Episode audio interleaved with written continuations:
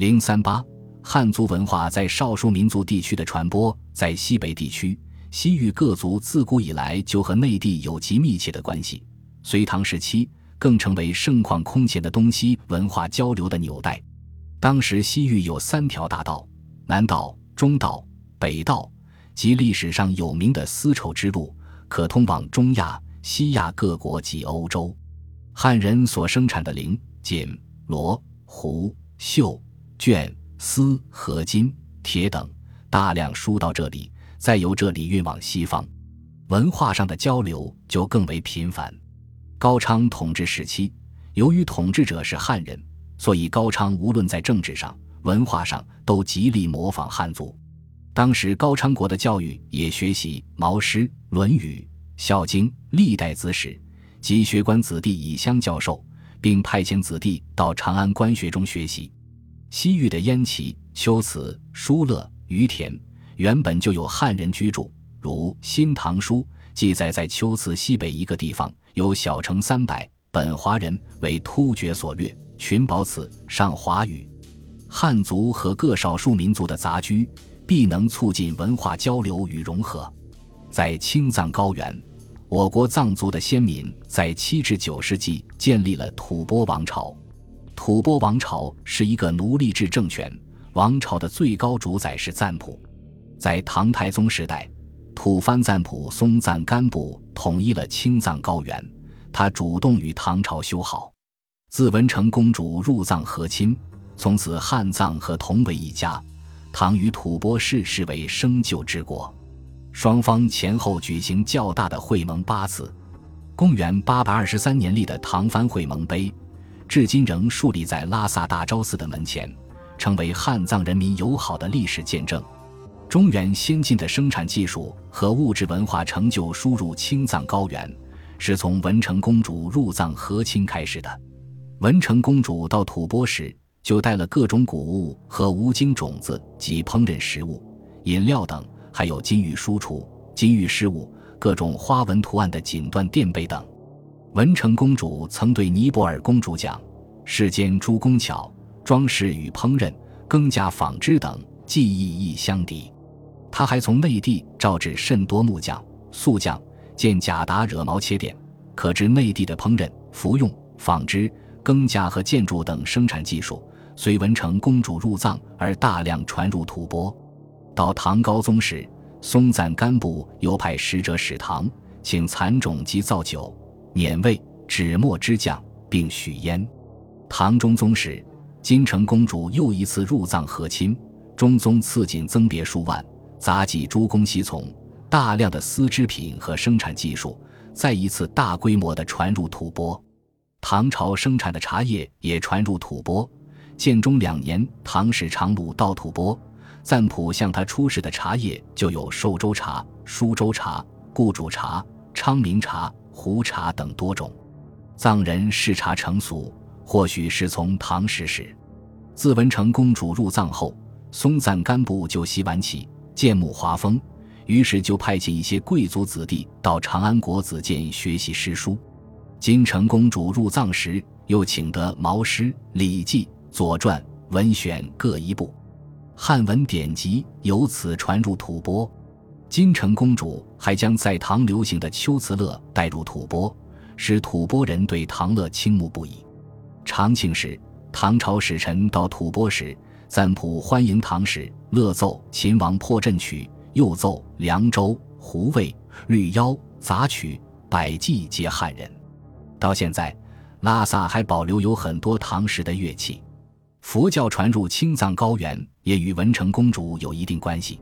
吐蕃人原本信奉的是本教，这是一种崇拜自然神灵和精灵鬼怪的多神教。在公元五世纪拉托托日年赞赞普在位时，有人曾把梵文佛经带入吐蕃秘密收藏。文成公主信佛，入藏时车载释迦佛像，还带去了三百六十卷经典。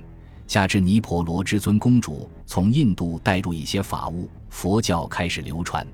建中年间，吐蕃又请唐朝派遣高僧去讲经。唐遣僧梁秀、文苏二人行，每人岁一更制。在赤松德赞赞普在位时，正是奉行无上正觉佛陀教法，将佛教定为国教。文成公主入藏时，曾带有医方一百种，医学论著四种，诊断法五种，医疗器械六种。八世纪赤松德赞的御医御妥元丹贡部，就吸收唐内地以及印度尼婆罗大师的医学成就，总结前人经验，写成藏医藏药学上的四部经典，据悉。成为我国古代医学的宝典，在云南滇池地区，隋唐时期分布着西窜、东窜等一些蛮族部落。西窜又称白蛮，受汉文化影响较深，经济文化发展水平较高。东窜又称乌蛮，经济生活以畜牧业为主，分为六个大部落，称六赵。八世纪上半叶，南诏王蒙皮罗格得到唐玄宗的支持，逐步统一了六赵。建立了一个以大理为中心、统治范围达到今云南东部、贵州西部、四川南部的南诏奴隶制政权。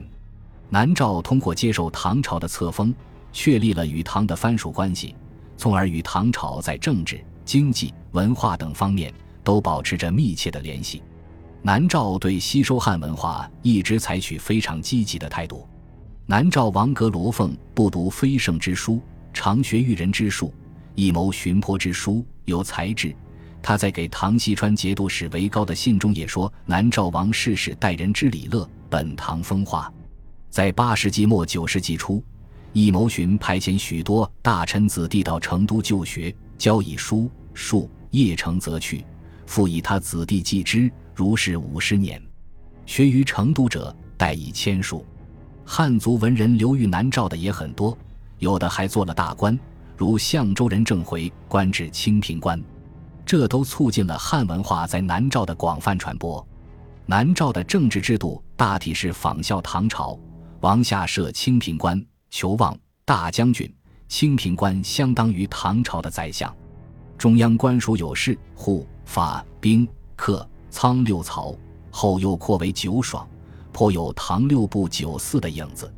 经济上，南诏也实行授田制度。是效法唐的均田制，从唐高宗武则天时代开始，唐朝多次赐锦袍、金带、增彩等丝织品给南诏。大和三年，南诏从成都掠去子女功绩数万，南诏自是公文之。此外，南诏人的耕作方法及房屋建筑都西与汉同，足见汉文化对南诏的影响之大。南诏通行汉文。流传至今的《南诏德化碑》《崇圣寺钟铭》《石钟山石窟体记》《南诏铁柱铭》等，都是用汉文写成的。唐朝儒学、诗歌、书法、音乐、佛教、道教都传入南诏。南诏诗人杨其坤、杨义宗的佳作《图中》题大慈寺芍药洞云歌流传至今，被收入《全唐诗》。书圣王羲之在南诏极受尊崇。被立庙祭祀，学习书法的人很多。唐朝还曾将胡部秋词音声二列送于南诏。南诏早期信奉天师道，唐朝晚期，婆罗门和瑜伽密宗传入，阿舍离教盛行。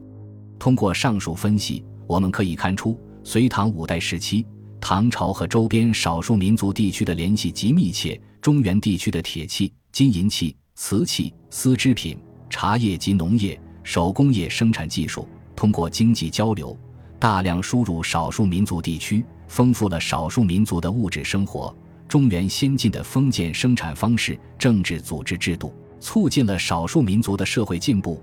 汉族精神文化方面的成就，在少数民族地区的传播，既有利于各民族的共同发展，也发挥了增加我国各民族内在凝聚力的作用。